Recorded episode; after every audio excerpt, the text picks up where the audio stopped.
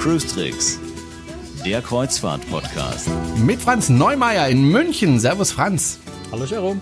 Und mit Jerome Brunel in Horb am Neckar. Und wir hätten uns ja um ein Haar getroffen, Franz. Das war wirklich ganz, ganz knapp. Ein paar Minuten sozusagen. Naja, ein bisschen mehr, ein paar Stunden.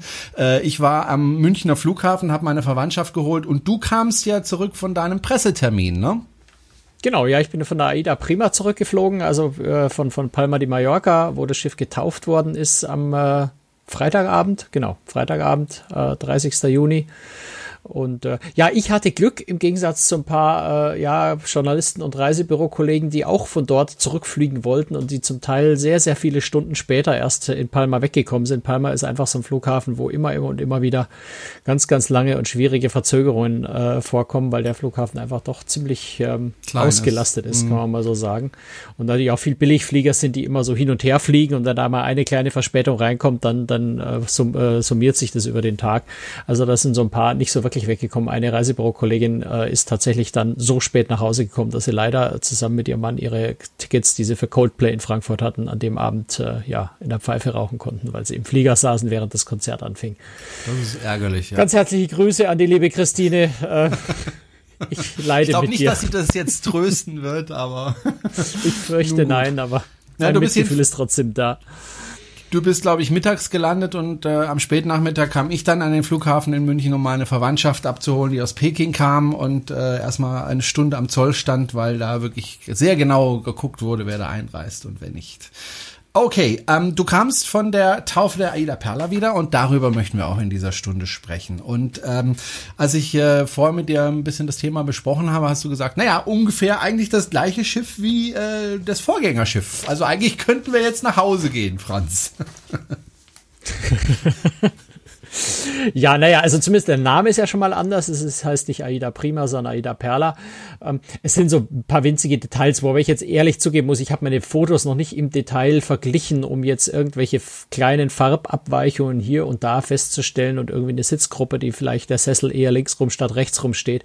Ähm, aber im Großen und Ganzen sind die beiden Schiffe tatsächlich äh, identisch.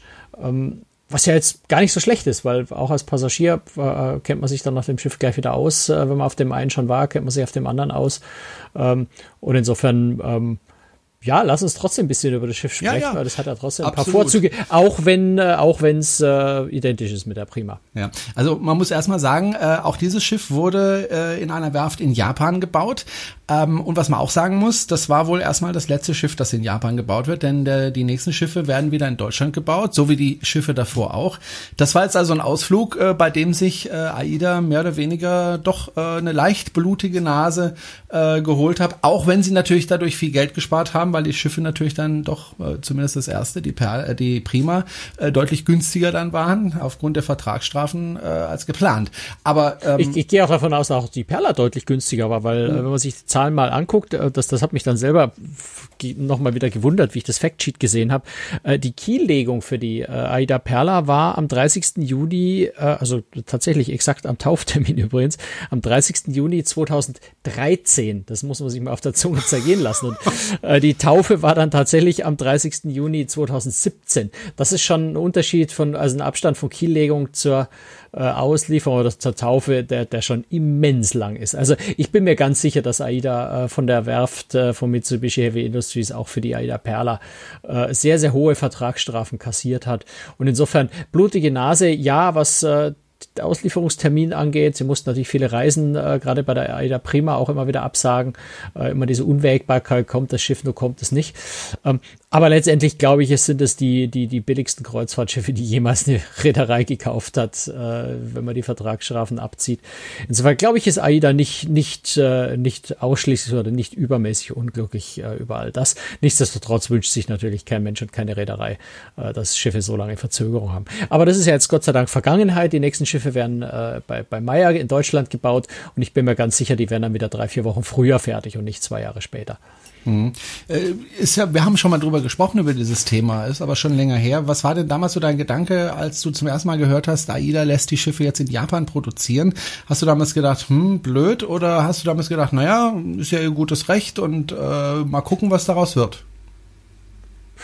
Ich, ich, ich habe da eigentlich gar keine große Meinung dazu gehabt, weil äh, letztendlich muss eine Reederei selber das entscheiden und selber wissen und die können das viel, viel besser beurteilen als wir, wenn wir da so als, als ja, Laien, auch, auch vielleicht ein bisschen erfahrene Laien, aber da sitzen und in so einem, äh, so, so wie die äh, Heimfußballtrainer zurücklehnen und alles besser wissen als der Trainer dann der Nationalmannschaft. Ich glaube, das, das entscheidet eine Reederei einfach nach, nach je, jeder Menge verschiedenen Kriterien. Da spielt natürlich eine Rolle, wann kriege ich überhaupt den Bauslot. Ja, es kann auch sein, dass sie vielleicht die Schiffe, naja, ursprünglich mal schneller wollten, als vielleicht andere Reedereien, äh, Werften hätten liefern können. Das wäre, wenn das die Absicht war, ist es sicher ordentlich nach hinten losgegangen. Äh, das Hauptargument, was man äh, immer wieder gehört hat, ist, äh, dass mit Heavy, äh, Mitsubishi Heavy Industries einfach deutlich billiger war. Ähm, wobei das, was ich von AIDA zu dem Thema dann auch gehört habe, war ja billiger, aber ähm, man hat quasi trotzdem genauso viel Geld ausgegeben für die Schiffe, hat dann aber einfach zusätzliche Dinge in das Schiff eingebaut, die man sich vielleicht äh, hätte in äh, Deutschland oder Frankreich oder in Italien, was gebaut hätte, dann so nicht hätte leisten können. Also es ging jetzt offensichtlich nicht drum, das Schiff einfach um, um, um 100 Millionen billiger zu kriegen. Ich erfinde die Zahl jetzt. Ne? Also ich habe keine Ahnung, wie die, wie die Preisunterschiede da waren. Ähm, äh, unterstelle jetzt mal 100, 100 Millionen billiger, so wie man es äh, Deutschland gebaut hätte, äh, gekriegt hat dort. Und dann hat man eben, weiß ich, vielleicht 80 Millionen von den 100 äh, genommen und in, in besser in andere Features, in, in weiß nicht genau, also im Detail hat sich Eider dazu natürlich nicht geäußert. Äh, dann vielleicht einfach bessere Dinge auf das Schiff eingebaut hat und am Ende der Passagier irgendwo davon profitiert. Aber das ist alles so ein bisschen spekuliert, weil im Detail hat sich Aida, wie gesagt, dazu überhaupt nicht geäußert und wird das sicher auch nie tun. Hm. Äh, Mitsubishi hat sich da also nicht mit Ruhm bekleckert. Äh, bauen die auch für andere äh, Reedereien Schiffe oder war es das jetzt erstmal für Mitsubishi? Also im Augenblick war es das, soweit ich weiß. Ich meine, Mitsubishi Heavy Industries baut Schiffe, aber sie bauen mhm. keine großen Kreuzfahrtschiffe. Das ist der wesentliche Unterschied.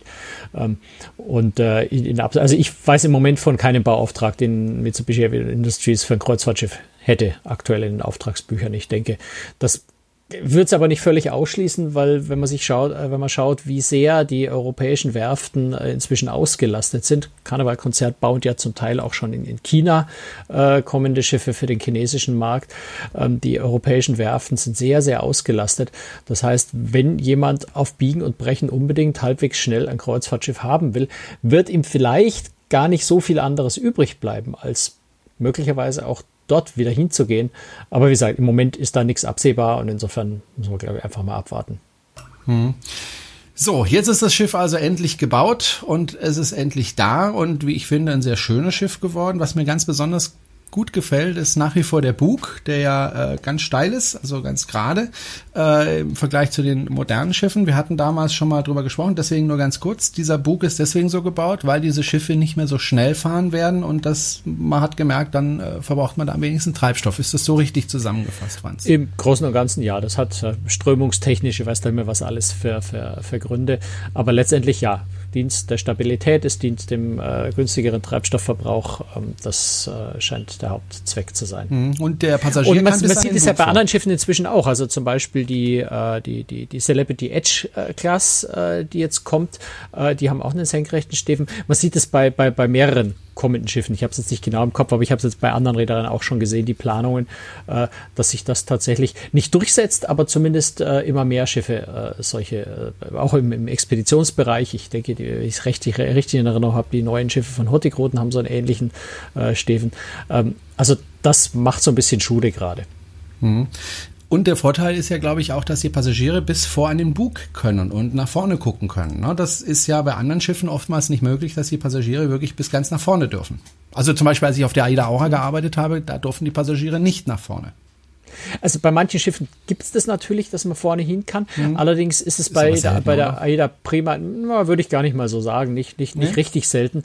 Ähm, aber trotzdem hat die Prima und die Perla äh, da einen, einen, äh, ein, ein spezielles Feature, was kein anderes Schiff tatsächlich hat. Mal sehr hoch. Ähm, weil man kann, naja, man kann vor allem wirklich ganz nach vorne hin. Also du hast bei allen Schiffen, wo du, so nach vorne genau, auf das, Vordeck kannst, mhm. ähm, bist du ja irgendwo, äh, hast, hast du noch ein Schanzkleid vorne dran und, und, also du kannst dich nicht wirklich vorne überlehnen. Das, das geht nicht. Also du kannst dich mhm. nicht vorne überbeugen und runterschauen. So weit vor kommst du nicht.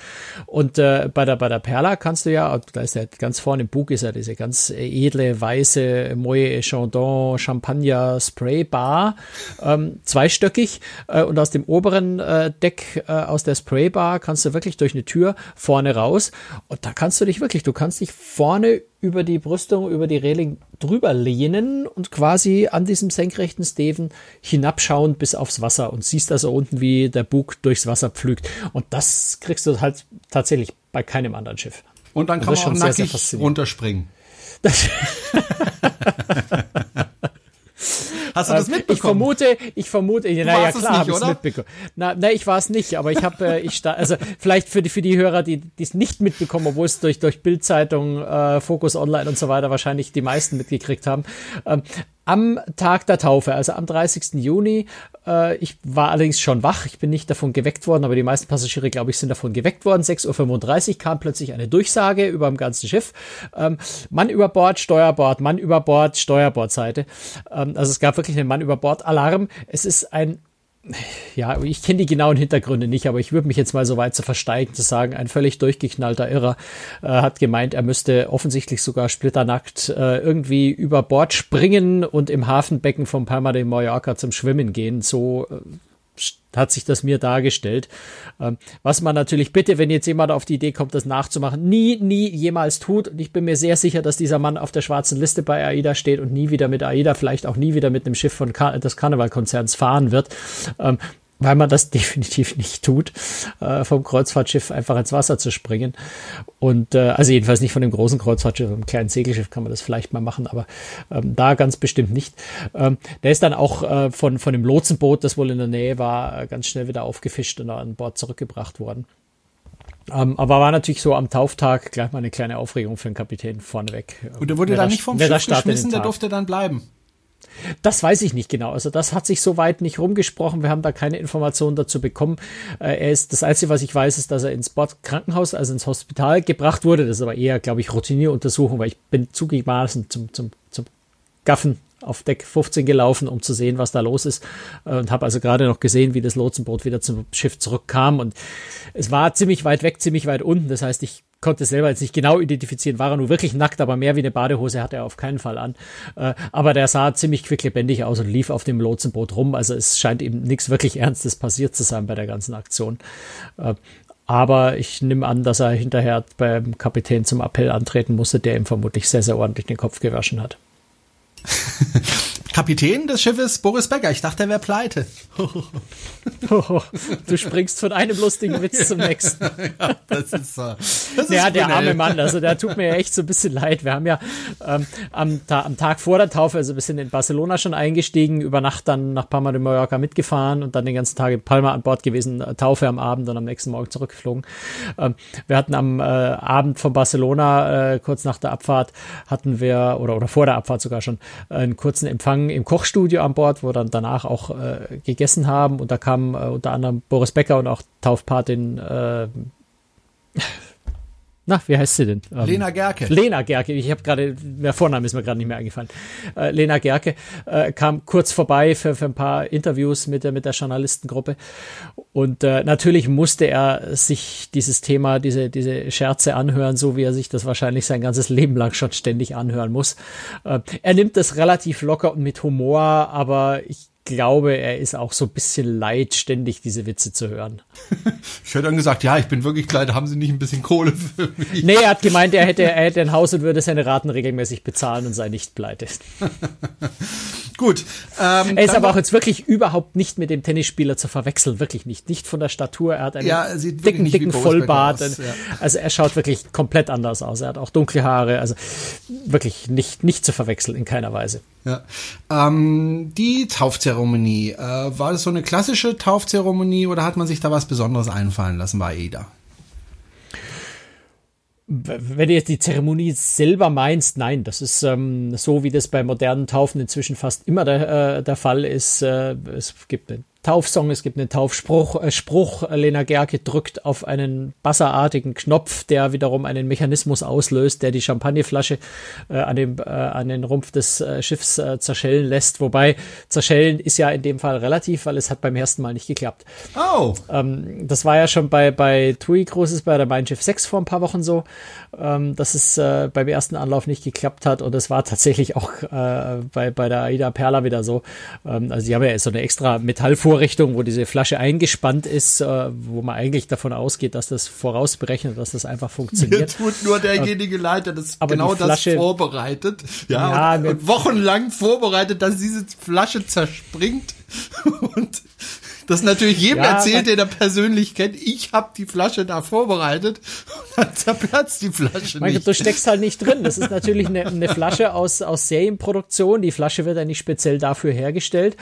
Und da hast du wahrscheinlich auch bei Glas von in Flaschenproduktion mal äh, eine etwas stupi äh, eine, eine ein bisschen sturere und eine etwas dünnere und vielleicht haben sie dann etwas sturere genau an der falschen Stelle aufschlagen lassen.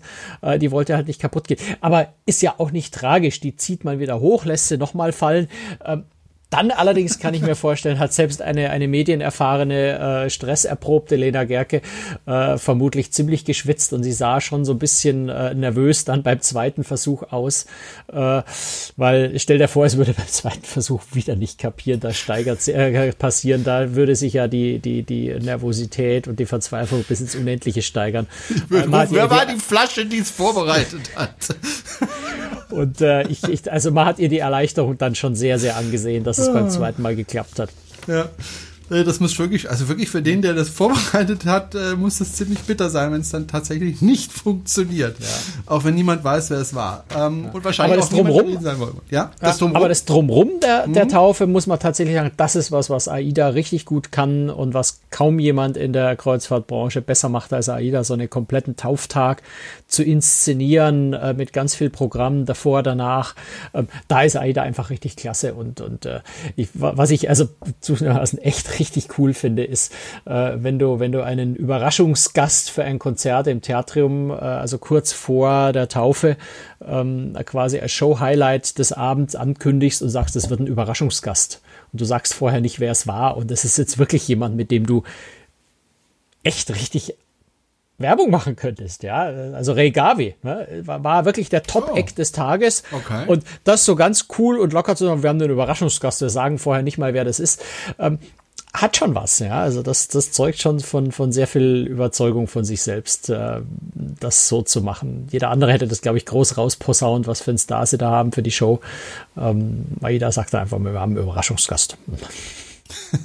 War nicht klasse. Und war irre. Also, meine, du, du kennst das Theatrium äh, auf, auf AIDA-Schiffen, ja.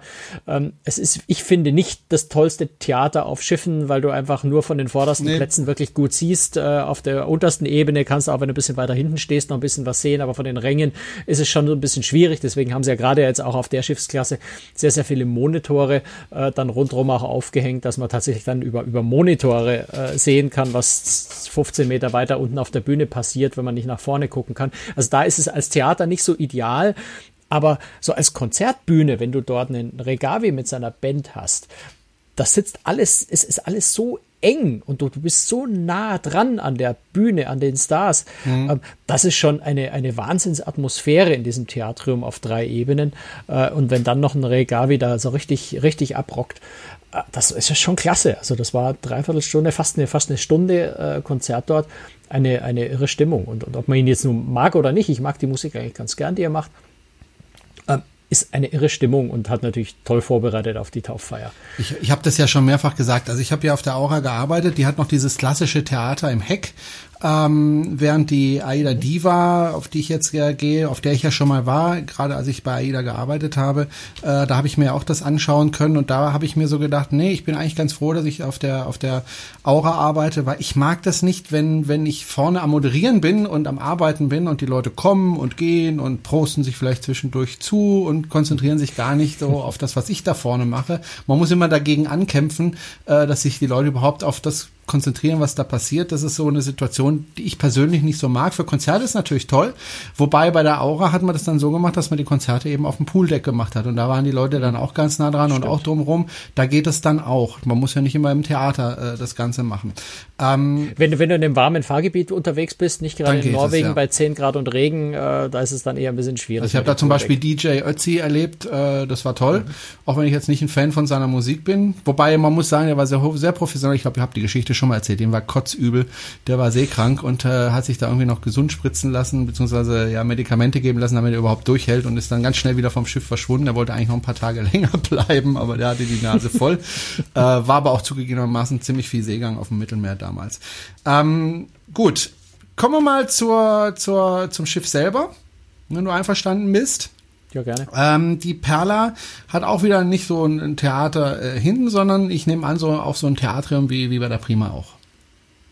Ja, ja, genau. Also wie gesagt, genau. ist ja ist ja mhm. identisch zur Prima. Also das Theatrium ist ist da ganz das gleiche und, und auch wie auf den kleineren Schiffen. Also das Theatrium ist tatsächlich vom Konzept äh, zwar natürlich ein bisschen größer, aber ansonsten auf drei Ebenen, also die zwei Emporen und die Ebene unten. Ähm, da unterscheidet sich tatsächlich jetzt die Perla Prima äh, von den vorherigen Schiffs, von der vorherigen Schiffsklasse am, am wenigsten eigentlich. Die Schiffsklasse, die ja mit der Aida Diva begonnen wurde, das ist ja das älteste Schiff dieser Bauart, ähm, dann hat man ja danach weitere Schiffe gebaut und hat immer wieder ein bisschen gelernt von den, von den Schiffen davor, hat ein bisschen was verändert oder hat was Neues äh, drauf gemacht, zum Beispiel eine Brauerei. Ähm, da hatte man das wahrscheinlich gar nicht so die Möglichkeit zwischen der Prima und der Perle. Da war man wahrscheinlich einfach froh, dass man das Schiff dann endlich bekommen hat. Und ich denke mal, da hatte man nicht die Zeit, da irgendwas weiterzuentwickeln, oder? Ne, ich glaube, das war auch nicht die Absicht und das ist auch ähm, ja, also genau genommen ist es ganz vernünftig, eine Schiffsklasse nicht zu stark innerhalb der Klasse zu verändern, weil es natürlich schon auch wichtig ist, äh, Schiffe zu haben, die sich äh, sehr, sehr ähneln oder identisch sind. Ähm, in vieler Hinsicht, ja. Also wenn du unterschiedliche Restaurants hast, wenn du unterschiedliche Struktur hast auf dem Schiff, du brauchst ja dann, dann tust du sich schwer, Personal auszutauschen. Personal äh, muss sich einarbeiten, wenn jedes Schiff anders ist. Ersatzteile, ja, es ist viel leichter, wenn du, wenn du, wenn du fünf identische Schiffe hast, äh, als wenn du für jedes Schiff wieder eine eigene Scheibengröße und einen eigenen Tisch als Ersatz und, und was es ja alles an Millionen Teile an Bord von so einem Schiff gibt. Ähm, da ist natürlich äh, einfach gar nicht so doof, wenn du identische Schiffe hast, für die Crew, wie gesagt, also insofern muss man auch nicht jetzt mit Gewalt jedes Schiff äh, verändern und verändern und verändern, sondern äh, also wenn, wenn du den Karnevalkonzern anschaust über die verschiedenen Marken hinweg, ähm, die bauen ja zum Teil sogar Schiffe, die auf derselben Basis, die dann zwar in der Innenausstattung und sowas unterschiedlich sind, aber die in der Basis auch reedereiübergreifend sogar äh, auf demselben Bauplan basieren, so dass man Schiffe auch von Princess zu Costa verschieben könnte, oder ich übertreibe jetzt mal ein bisschen, ne? also dass man tatsächlich möglichst Gleiches hat. Und es sind ja auch die Entwicklungskosten, äh, man muss man auch berücksichtigen. Also neue Dinge zu entwickeln sind sehr teuer eine Sache zu kopieren und nochmal und nochmal und nochmal zu bauen, ist wesentlich billiger, als jedes Mal was Neues zu entwickeln. Insofern ist es schon vernünftig, äh, da jetzt nicht so diesen Riesenänderungen dauernd zu machen. Hm. Ich weiß es nicht. Also Passagiere sind wahrscheinlich meistens froh, wenn, wenn die Schiffe sich ähneln, weil, wie du gesagt hast, man findet sich dann schneller auf dem Schiff zurecht. Ich persönlich finde es eigentlich schöner, wenn ich ein Schiff wieder neu entdecken kann, wenn ich wieder Neues entdecken kann, wenn ich mich erstmal an dieses Schiff gewöhnen muss. Aber ich glaube, das ist einfach eine Typfrage. Äh, ja, also mir, mir macht es natürlich auch mehr Spaß, was Neues zu entdecken. Aber wie gesagt, es ist vor allem natürlich auch eine Kostensache. Äh, ein identisches Schiff zu bauen ist viel, viel günstiger, als was Neues zu entwickeln. Ja, klar. Und dann sind wir wieder beim Passagier, der natürlich, äh, wenn ein Schiff teurer ist, auch irgendwie äh, über Mischkalkulation diese Mehrkosten über seinen Reisepreis mitbezahlen muss. Hm. Ich glaube, ich hatte dich letztes Mal bei der Prima nicht gefragt, was eigentlich dein Lieblingsplatz auf dem Schiff ist, äh, auf der Perla jetzt. Äh, Gibt es da so einen Platz, wo du sagst, da bin ich am liebsten? Du warst jetzt nicht sehr lange auf dem Schiff, muss man dazu sagen. Aber, aber ich war auf der Prima sehr lange, insofern. Äh, okay. Ich würde äh, ja, also, würd sagen, ganz vorne am Bug. Ja, also das ist natürlich ein absolut fantastischer Platz, wobei der ist auch relativ klein. Also da passen, ich weiß ich nicht, wenn man da zehn Leute hinstellt, dann fängt schon an voll zu werden. Also da kann man jetzt sicher sich nicht ewig aufhalten, aber dort vorne mal zu stehen ist schon sehr, ist schon sehr cool. Ähm, kurz dahinter die Spray Bar ist jetzt nicht so meine, ich bin nicht so der Typ für eine, für eine, für eine, für eine weiße Champagner Bar. Das ist nicht so meine Welt, aber sie ist sehr schön. Ähm, aber direkt dahinter liegt äh, der, der Nachtclub Nightfly. Und der ist, das ist tatsächlich auch was Neues insgesamt für AIDA, also auf der Prima natürlich auch schon. Ähm, ein, ein Erwachsenen-Nachtclub, also komplett kinder- und jugendfrei, im Gegensatz zur Disco äh, nebenan, äh, wo auch Jugendliche rein dürfen, ist das Nightfly äh, komplett äh, nur für Erwachsene, auch nur gegen Reservierung, also kostet quasi Eintritt, wenn man so will, ähm, mit einer schönen ähm, Varieté-Show am Abend. Also so ein bisschen gediegener, ruhiger, äh, schöner Erwachsenenunterhaltungs-Nachtclub. Der, muss ich sagen, hat mir schon sehr, sehr gut gefallen. Ähm, was ich auf der Prima damals nicht ausprobieren konnte und was ich dafür diesmal ganz intensiv ausprobiert habe, äh, ist in dem ganzen äh, Bereich Four Elements, also wo es ja die Wasserrutsche, den Lazy River, also so, so einen gewundenen, ja, wie soll man das sagen, so eine, so eine Bahn, Wasserbahn gibt, wo man sich mit dem Schwimmreifen reinsetzt und von der Strömung einfach so ein bisschen treiben lässt. Ähm, und den Klettergarten. Und ich habe vor allem diesen Klettergarten wollte ich unbedingt ausprobieren. Da habe ich tatsächlich ein bisschen Überzeugungsarbeit leisten müssen, weil wir am, am Tauftag selber ähm, wäre der Klettergarten eigentlich nicht geöffnet gewesen. Aber ich habe tatsächlich äh, die, die äh, Betreuer dort äh, überzeugen können, äh, dass sie mich dann doch zumindest eine Runde mal drehen lassen, damit ich diese, diesen Klettergarten ausprobieren kann. Und der ist also Lieblingsplatz wäre jetzt übertrieben, aber ich finde ihn richtig, richtig klasse. Und vor allem verglichen mit dem äh, Klettergarten bei Norwegian Kursland, der mir ja eigentlich schon ganz gut gefällt, ähm, der, also der auf der Aida Perla und Prima, der ist um Welten anspruchsvoller, muss ich mal so sagen. Ähm, das ist, da gibt's, da gibt's Stellen, die sind richtig, richtig schwer ähm, es gibt auch eine Stelle, bei der ich mich dann tatsächlich nicht mehr rüber getraut habe, äh, wo ich einfach, ich hab, wusste einfach nicht, wie ich da rüberkomme. Ne? Das ist so in, weiß nicht, wie viel Meter Höhe das ist, vielleicht zehn Meter Höhe ungefähr, ist es so überm Boden. Ähm, das wäre dann eine Slackline gewesen, das wäre aber, aber ohne irgendwo zum Festhalten. Ähm, da über der Slackline ist dann noch eine Hängematte drüber gespannt gewesen. Also ich hatte schlicht und einfach keine Ahnung, wie ich da eigentlich rüberkommen soll. Ähm, an einer anderen Stelle, ähm, ja, da hängen so, wie soll man das sagen, UFOs, ähm, ja, also in der Form Untertassen, so 50 Zentimeter, 60 Zentimeter im Durchmesser, hängen senkrecht an Schnüren hintereinander und du musst da quasi von einem von diesen UFOs auf den nächsten springen und dich auf die Weise darüber hangeln da bin ich sehr, sehr an meine Grenzen gekommen und habe mir zugegebenermaßen beim krampfhaften Festhalten an den Seilen auch äh, ganz ordentlich ein paar Quetschungen am Arm geholt. Für, für die Leute, die bei YouTube zuschauen, halte ich das hier mal so ein bisschen in die Kamera. Ähm, also das war schon, ähm, da war ich kurz davor runterzufallen. Aua. Also natürlich, natürlich seilgesichert, ne? Ähm, seilgesichert, das heißt, es kann in Wirklichkeit nichts passieren. Ich hätte vielleicht nicht so dumm sein sollen, mich an diesem Seil festzuklammern und mir hier den Arm zu quetschen. Ähm, ist auch nicht tragisch, ja. Also es tut jetzt auch nicht fürchterlich weh, wird halt ein paar Tage blau und dann grün und dann ist wieder weg. Ähm, aber vielleicht hätte ich mich da besser in das Sicherungsseil fallen lassen, als mich da so krampfhaft festzuhalten. Also, und, und bei Norwegian, ja, da, da bin ich, eigentlich, da kommst du eigentlich nicht, also ich zumindest bin da nicht an meine Grenzen gekommen in dem Klettergarten dort, der auch lustig ist, der auch Spaß macht, der mehr Möglichkeiten bietet, der größer ist, der auch diese, diese Plank hat, also wo man so ein bisschen über die Bordwand rauswandern kann, äh, dann so in, weiß nicht, 50 Meter über dem Wasser. Ähm, das hat jetzt die Aida Perla nicht. Ähm, aber dafür ist der Klettergarten als solcher ähm, schon, mm, ja, anspruchsvoll. Also ich habe mal einen Kletterkurs gemacht in, in der Schule als Lehrer ähm, weil ich mir überlegt habe, wäre mal was Nettes, mal ein bisschen sich sportlich, aber ich bin eigentlich nur in den Seilen gehangen. Also insofern, Klettergarten ist, glaube ich, nicht so mein. Wobei Ding. Klettergarten stimmt eigentlich, das ist eigentlich, eigentlich ist es ein Hochseilgarten. Ja, also du musst ja, da nicht ja. eine, eine, Wand hochklettern, genau. äh, sondern quasi auf, auf gleicher Ebene einen Parcours absolvieren. Aber ja. wenn du, weißt du, wenn du da so, so einen Schwebebalken hast, der ist, äh, wie breit ist der? Also vielleicht so 10, 15 Zentimeter. Und auf diesem Balken sind dann lauter Wippen äh, installiert. Und du musst also, ohne dass du ein Seil hast, um dich festzuhalten, wirklich über diese Wippen drüber steigen. Ähm, und das ist nur mittelschwer.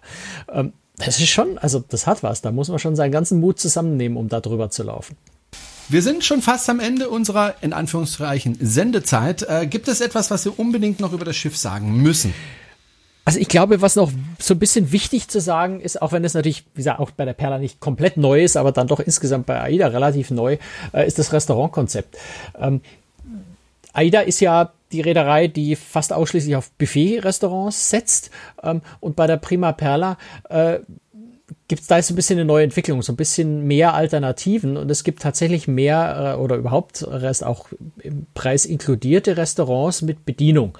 Ähm, die Idee ist, äh, es gibt nach wie vor äh, vier Buffet-Restaurants, also das Weite Welt, das Markt, ähm, das East und ähm, was ist das vierte? Ist mir jetzt gerade entfallen. Also es sind vier Buffet-Restaurants. Ähm, klassisch wie auf allen anderen AIDA-Schiffen auch.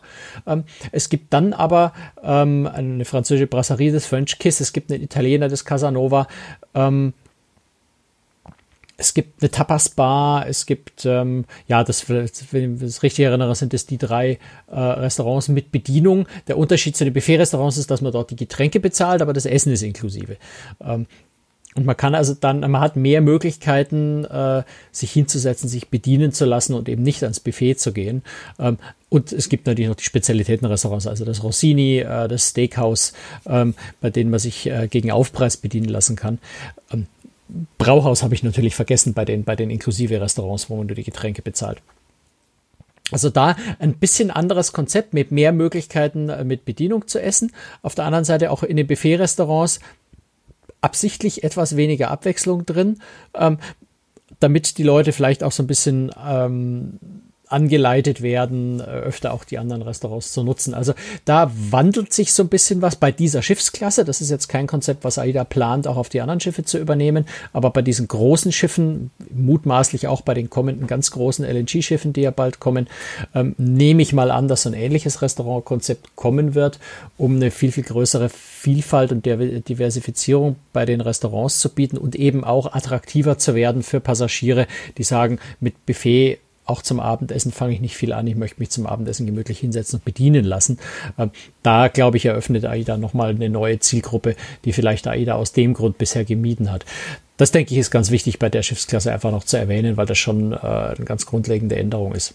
Mhm. Gut, dann würde ich jetzt ganz am Schluss noch mal kurz auf die letzte Folge eingehen wollen. Wir haben ja über die Zukunft der Kreuzfahrt gesprochen und da gab es einen Kommentar und ich freue mich ja immer, wenn wir Kommentare zu unseren Folgen bekommen. Ähm, das können Sie jederzeit tun, kommentieren auf cruestricks.de, einfach auf den Podcast klicken und dann unter den jeweiligen kommentieren. Und das hat Marian Fair gemacht, äh, wobei ich gerade am überlegen bin, äh, das ist ein sehr ungewöhnlicher und wie ich finde sehr schöner Name. Ich überlege jetzt nur, ist das ein weiblicher oder ist das ein männlicher Vorname, Marian? Marian ist, glaube ich, ein männlicher Name. Okay. Und äh, Marian hat geschrieben, Moin, ihr habt davon gesprochen, dass es wohl keine Schiffe geben wird, die speziell für ein Thema genutzt werden, zum Beispiel Rockfestivals. Nun gibt es ja die Disney Magic, die sich das ganze Jahr mit Disney beschäftigt. Das ist doch so ein Schiff mit einem speziellen Thema, oder? Frag doch. Äh, du siehst es ein bisschen anders, Franz. Also er bezieht sich ja, wir, wir haben ja letztes Jahr über, mhm. über die Zukunft äh, der Kreuzfahrt äh, so in den nächsten 10, 15 Jahren gesprochen ähm, und haben da unter anderem eben auch darüber gesprochen, dass es äh, dass Themenkreuzfahrten sicher noch sehr viel mehr werden und darauf bezieht er sich. Ähm, ja, also Disney zum einen gibt es natürlich nicht nur die Disney Magic, sondern es gibt insgesamt vier Disney äh, Disney Schiffe, also die Disney Magic, die Wonder, das sind die zwei kleineren älteren und es gibt Disney Fantasy, die Disney Dream, äh, die etwas größeren neueren äh, Disney Schiffe. Ähm, ich würde die jetzt nicht als Themenkreuzfahrten sehen. Äh, Disney hat äh, ein Konzept mit eher klassisch orientierter Kreuzfahrt. Die Schiffe sind klassischen Oceanlinern im Ambiente, im, im Stil so ein bisschen nachempfunden. Ähm, natürlich hast du ganz viele Mickey Mouse und, und andere Disney-Motive an Bord. Ähm, aber es ist jetzt nicht so, dass bei Disney dir ja ständig Mickey Mouse um die Ohren springt den ganzen, den ganzen Tag nur äh, irgendwelche Disney-Lieder laufen und alles sich nur um Disney dreht, ähm, sondern das sind Kreuzfahrtschiffe äh, mit einer starken äh, Orientierung auf Familien hin, aber nicht ausschließlich. Aber ansonsten sind es ganz normale Kreuzfahrten. Und äh, ich sag mal, wenn ich jetzt eine Disney-Kreuzfahrt als Themenkreuzfahrt betrachten würde, dann müsste ich auch Royal Caribbean als Themenkreuzfahrt sehen, wenn die, wenn die eine Kooperation äh, mit DreamWorks haben und dort dann eben auch Shrek und die, und die Madagaskar-Pinguine immer wieder mal äh, vorbeikommen. Ähm, also das würde ich jetzt noch nicht als Themenkreuzfahrt definieren. Eine Themenkreuzfahrt ist für mich was, wo wirklich eine Kreuzfahrt komplett und, und in allem, was an Bord passiert, auf ein bestimmtes Thema hin fokussiert ist. Also zum Beispiel äh, Rockliner oder oder oder wenn wenn ähm, Musikantenstadel äh, Thema ist oder sowas. Ähm, dann dreht sich alles nur um eine ganz, ganz eng umrissenes Thema. Disney wäre mir jetzt zu allgemein, um zu sagen, das ist eine Themenkreuzfahrt. Und wie gesagt, es ist ja nicht so, dass einem bei Disney Cruise, äh, ähm, ständig Mickey Mouse äh, um die Ohren springt, sondern äh, das ist äh, tatsächlich äh, einfach eine ganz normale, entspannte Kreuzfahrt. Gut, Dankeschön, Marian Fehr, für den Kommentar. Und wie gesagt, Sie dürfen jederzeit gerne kommentieren. Vielleicht sind Sie auch mal anderer Meinung als wir oder haben eine Frage. Einfach die Kommentarfunktion auf cruistricks.de nutzen und äh, wir lesen es auf jeden Fall. Also auch wenn wir nicht immer in der Sendung darauf eingehen können oder wollen, äh, wir lesen es auf jeden Fall und meistens antworten wir oder fast immer antworten wir auch drauf, äh, wenn wir eine Antwort haben. So einfach ist das. Wenn Sie uns unterstützen genau. möchten, können und Sie das gerne tun. Wenn wir keine Antwort tun. haben, denke ich mir eine aus. Also das kriegen ja. wir schon hin. Oder wir würfeln eine. Wenn Sie uns unterstützen möchten, dann können Sie das gerne tun. Äh, Franz, äh, wie ist es, wenn man uns finanziell unterstützen möchte? Geht das überhaupt? Was für eine Frage. Du gibst mir ein Stichwort. Nein, natürlich geht's. Wir haben, wir haben ein Konto. Äh, das müssten Sie per E-Mail erfragen, die Kontonummer. Ansonsten am liebsten wirklich äh, per PayPal. Ähm, äh, das ist der einfachste Weg. vielleicht noch der vorsichtige Hinweis bei PayPal. Ich glaube, die meisten wissen es. Lieber einmal im Jahr 20 Euro als jeden Monat äh, 2 Euro, weil PayPal verlangt relativ hohe Gebühren für kleine Beträge. Ähm, das heißt also lieber eine größere Summe einmal im Jahr. Ähm, wenn Sie kleinere Summen überweisen wollen, lieber, lieber per Bankkonto, ähm, wenn, Sie, wenn Sie einen monatlichen Dauerauftrag machen wollen. Ähm, ansonsten glaube ich, finden sie einen Weg, uns was zukommen zu lassen. Wir freuen uns jedenfalls. Genau, und worüber wir uns auch sehr freuen, ist, wenn Sie uns weiterempfehlen. Also wenn Sie auf dem Schiff unterwegs sind und ins Gespräch mit den Leuten kommen, dann können Sie gerne mal auf unseren Podcast und auf die Seite hinweisen. Da freuen wir uns über neue Hörerinnen und Hörer. Und ähm, ja, wenn Sie ein Thema interessiert, was wir vielleicht noch gar nicht behandelt haben. Ich meine, wir haben jetzt zwar über wie viele Folgen? 170, glaube ich, sind wir jetzt äh, Folgen gemacht, aber äh, vielleicht fällt Ihnen noch ein Thema ein. Bei uns ist es auch nicht immer einfach, ein neues Thema uns auszudenken. Wir freuen uns über äh, neue Themen, die Sie vielleicht vorschlagen. Dann können Sie das auch sehr gerne tun.